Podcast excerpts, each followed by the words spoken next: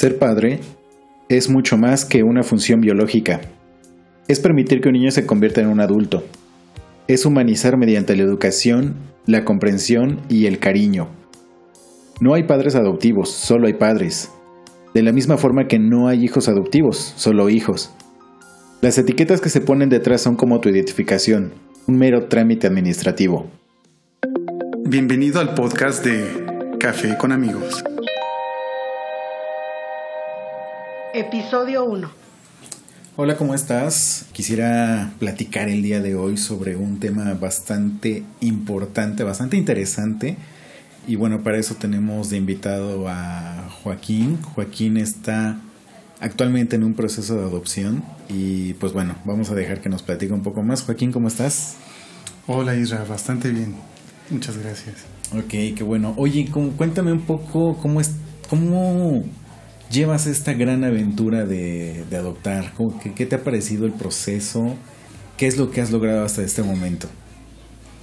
Mira, este paso que, estoy dando es un paso que quiero, eh, que intento, este, o que he querido dar desde hace muchos años, desde mucho tiempo, solo que por circunstancias no se había podido hasta apenas se dio la oportunidad de, hacerlo y mm, la verdad es que ha sido bastante fuerte porque es un proceso eh, muy pesado en muchos sentidos. Eh, creo que el principal eh, es el emocional porque de alguna manera pues no sé, tú te haces, te haces ilusiones, quieres que, que las cosas se, se vayan dando, ¿no? Y se vayan dando además rápido pero pues es un proceso, tienes que ir demostrando cosas, tienes que, que, explicarlas, eh, tienes que justificar, eh, tienes que demostrar quién eres.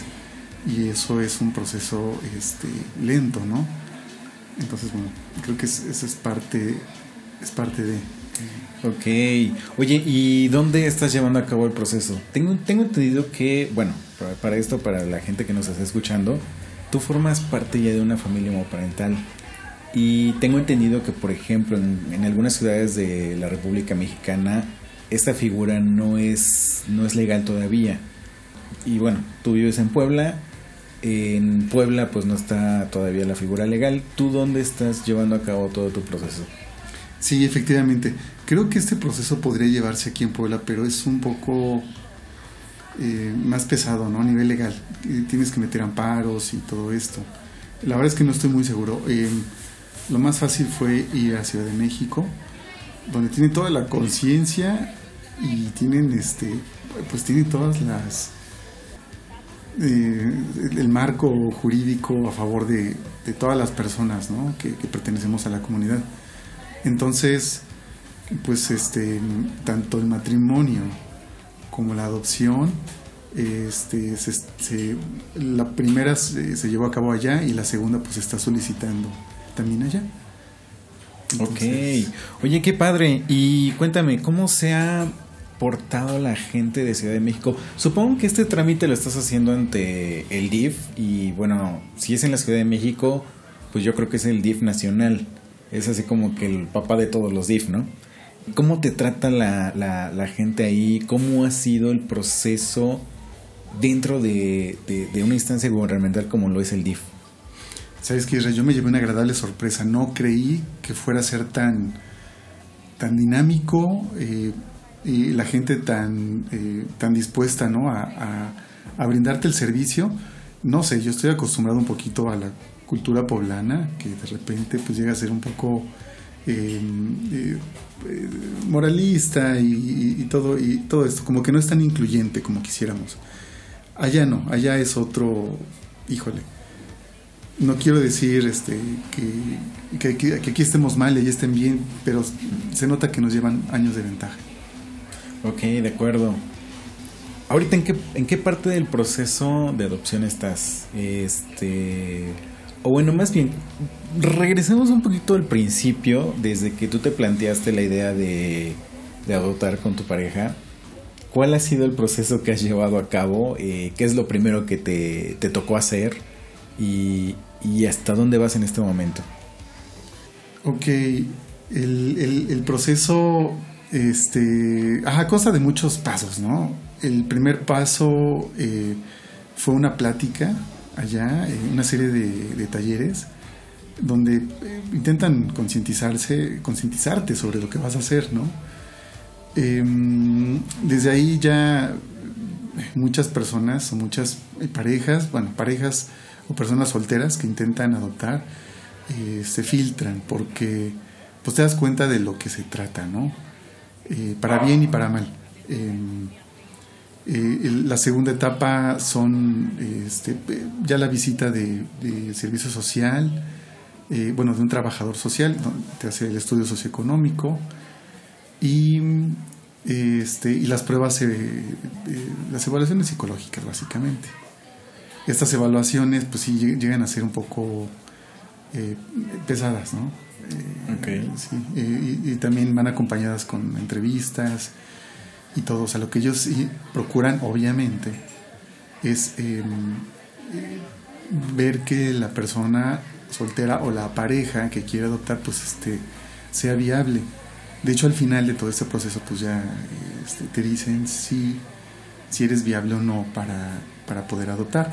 Si no, si el dictamen no es favorable, pero aún así tú, tú deseas adoptar, pues te dicen, bueno, tus puntos débiles fueron estos y este y, bueno, tienes seis meses para, por lo menos, para mejorar ese aspecto que a lo mejor no, no fue tan favorable. Yo ahorita ya estoy en la etapa de, ya, ya terminamos de hecho las, las pruebas psicológicas, la visita social con el estudio socioeconómico, y los talleres. Entonces, eh, de hecho esto fue muy reciente y ya estamos a la espera nada más del, del dictamen que será aproximadamente en 60 días. Creo que van a ser los 60 días más largos de mi vida. ok, bueno, sí me imagino, digo, yo creo que esto es como el, un proceso de, embarazo, pero bueno, aquí creo que el proceso de embarazo es así como que saber si sí, si, si fue, si no fue. Eh, me imagino los nervios que has de estar viviendo. Oye, y, una pregunta pues un poco más indiscreta. ¿Qué te gustaría tener o, qué te gustaría adoptar?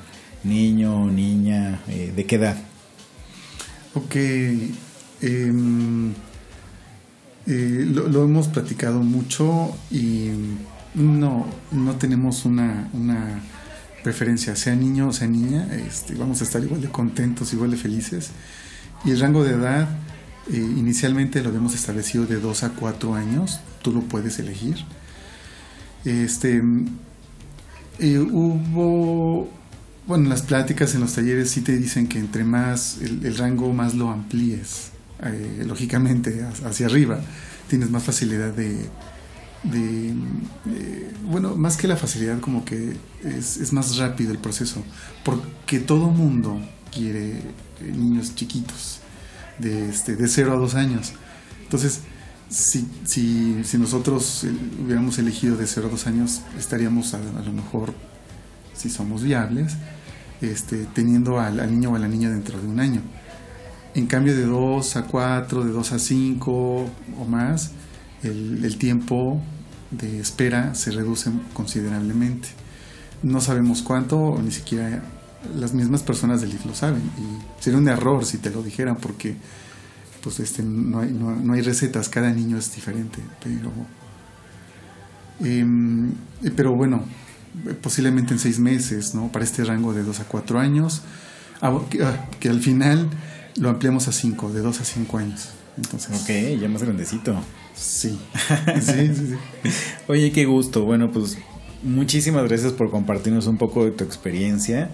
Eh, seguramente va a haber mucha gente que va a estar escuchando esto y mucha gente que, eh, que no sabe todo el proceso que se tiene que vivir. Bueno, creo que esto es una pequeña, muy pequeña ayuda. Y pues bueno, también si nos estás escuchando y quieres que ampliemos un poco más el tema, quisieras que platicáramos un poco más, pues adelante, este, mándanos mensaje por redes sociales, ya conocen nuestras redes sociales y este y tratamos de ampliar un poco más la información. Joaquín, muchísimas gracias por compartir la información y pues bueno, ojalá y, podamos sentarnos a echarnos otro cafecito en algún otro momento y pues seguir platicando del tema. Y pues gracias a ti por interesarte en este tema que es tan importante para mí y para mucha gente que, que, que, que es como, que está dentro de esa comunidad, ¿no? Muchas gracias a ti.